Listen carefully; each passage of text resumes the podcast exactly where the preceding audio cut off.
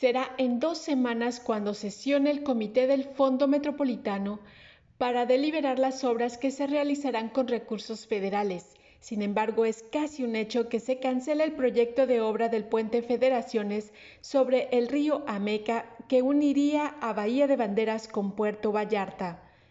En entrevista, la secretaria de Infraestructura del Gobierno de Nayarit, Marta Patricia Urenda Delgado, informó que esta obra con prioridad alta en la zona metropolitana, por lo que están a la espera de que se delibere cuáles son los primeros proyectos que se van a priorizar.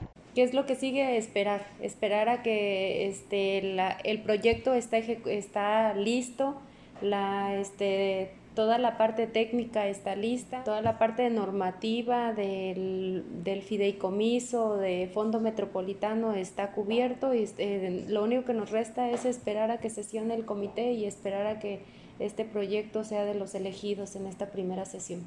Sin embargo, la funcionaria del gobierno de Nayarit agregó que ya fueron informados que no se va a considerar este proyecto, pese a que ha cumplido con toda la normatividad de ello habla la secretaria de Infraestructura del Gobierno Nayarita, Marta Patricia Urenda, y señaló cuándo va a sesionar el Consejo del Fondo Metropolitano. Sí, recordemos que el Fondo Metropolitano es un concurso a nivel nacional, es un fideicomiso este, en el que se eligen los proyectos de mayor puntaje, entonces este, estamos eh, a la espera. Sesionan en 15 días, pero pues lo más seguro es que no, no se baje, ya nos dijeron.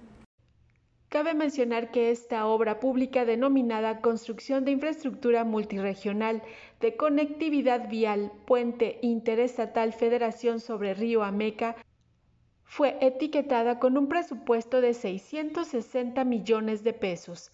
Sedatu la validó en tanto que los gobiernos municipales firmaron los convenios de colaboración.